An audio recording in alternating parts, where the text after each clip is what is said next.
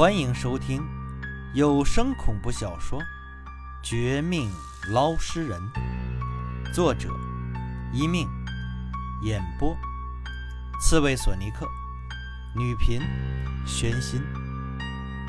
第五十七章：连锁反应。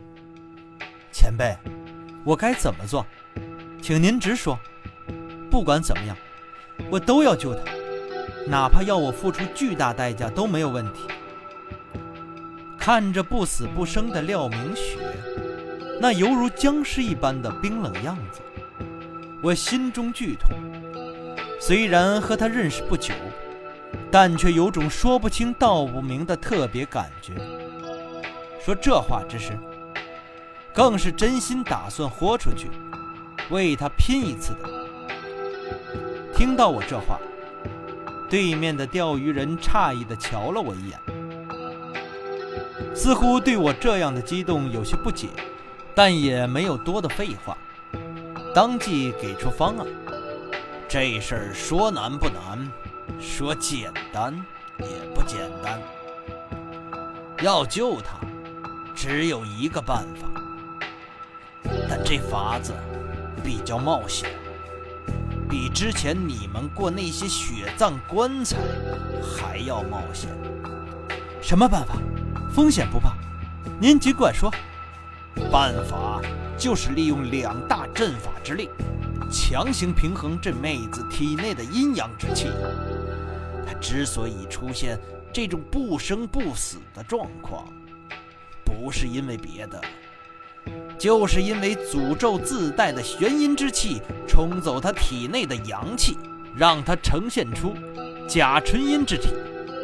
如果你可以想法子进入血葬棺材，引发那里面的阴气死气，加上我这边的转轮阵，估计有五成把握。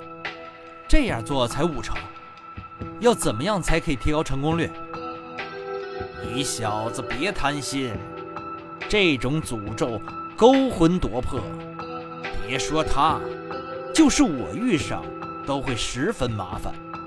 而且我还要提醒你一句：能施展这种程度诅咒的，很可能不是这里的鬼婴工厂的人，而是其他更厉害、更可怕的高手，五成嫌少。你可知道？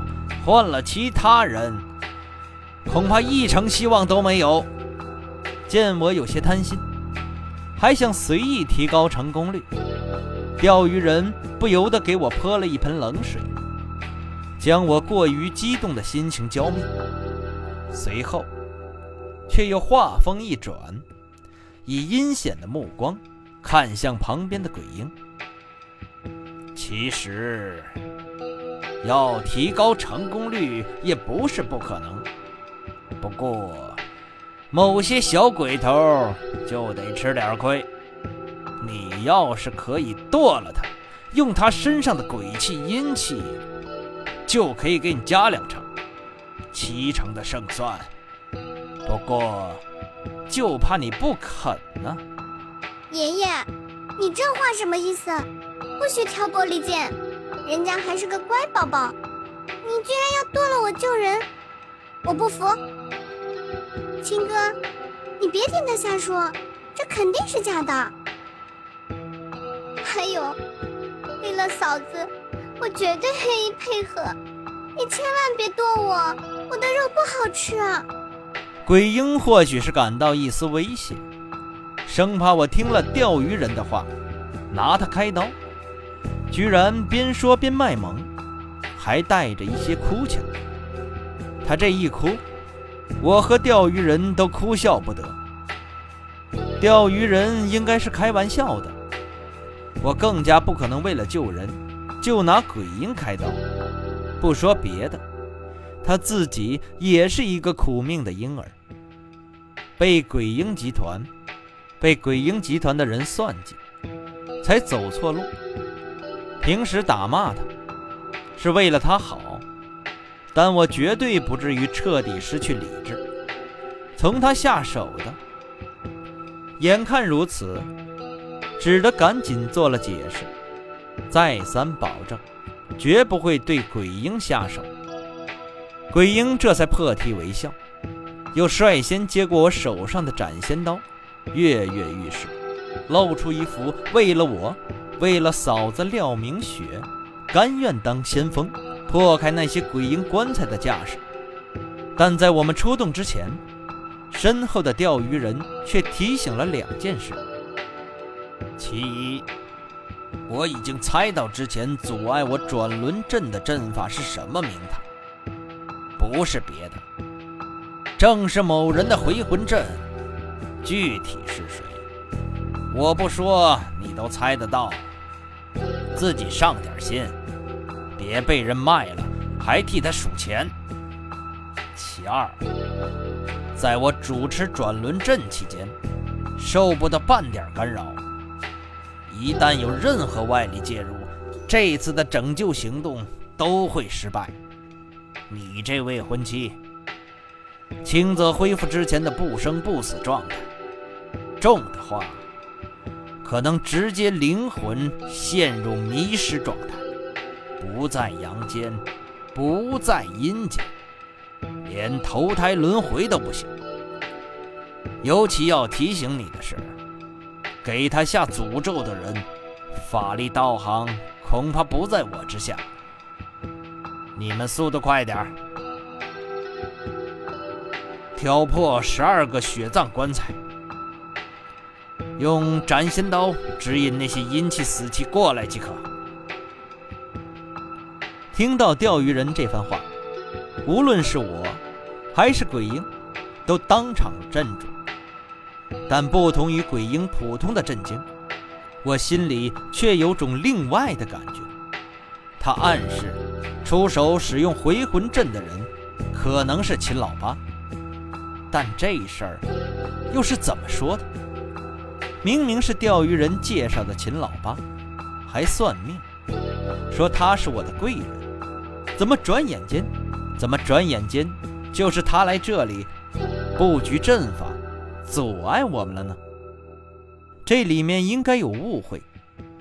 再一个，听钓鱼人的意思，我和鬼婴不但得以最快速度破开十二个血葬棺材，带着里面的阴气死气来形成一套复杂的联合阵法，更需要做的却是接下来的防卫工作。可这一次，给廖明雪下诅咒的人法力那么强，我们一人一鬼，真的能抵挡吗？拼了，行不行？都得要试一试。小鬼头，上刀！微微失神一两秒后，我掐了自己一下，回神过来，和之前的套路一样，让鬼婴提着斩仙刀当先锋，破开一个个的血葬棺材。我顺势拿出腰身上的红绳，尽可能的帮忙引导那些阴气死气。这事儿说起来简单，实则惊险非常。我们不但要避开附近的血葬棺材，只能选零星落单的下手，还得随时警惕周围其他棺材受到联动影响，可能出现一起爆发，全力阻止我们的一幕。因此，我和鬼婴出手十分小心谨慎，动作尽可能安静。第一个棺材比较顺利，第二个也没什么难度。但是，当我们挑到第三个、第四个血葬棺材时，周围的情况开始发生急剧的变化。正如我之前担心那样，随着血葬棺材。被我们破解越来越多，之前还避讳斩仙刀的其他血葬棺材，却开始蠢蠢欲动。有了第一个，就有第二个、第三个、第四个，更多个。当我们加速。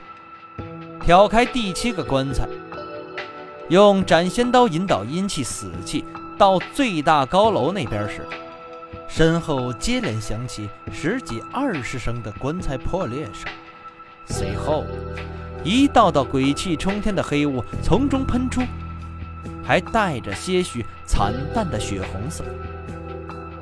虽然一部分被斩仙刀给镇住，不敢轻易上前，但是当数量急剧多了，更多的血葬棺材自动爆开，弹出里面温养多日的厉鬼时，敌我双方的形势陡然一变。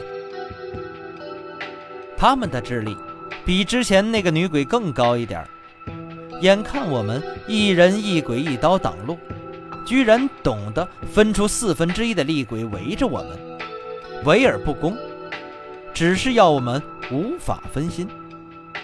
接着，其他大多数的厉鬼却汇集成一条鬼气惊人的黑色长龙，咆哮一声后，冲着大楼大门口狠狠地俯冲过去。小鬼头，刀！生死一刻。我顾不得别的，冲鬼影喊了一句，他将斩仙刀丢给我，我立即爆发出全部的力量，回忆之前用它重创女鬼的一幕，拼死朝身后的长龙扑去。鬼婴抵挡身边这十多个厉鬼，但这样的自杀动作，真能有好的结果吗？就在我和鬼婴拼命之时。这些厉鬼最远处，突然又有一道铺天盖地的阴气鬼气升起来，似乎就是给那个廖明雪下诅咒的百年老鬼。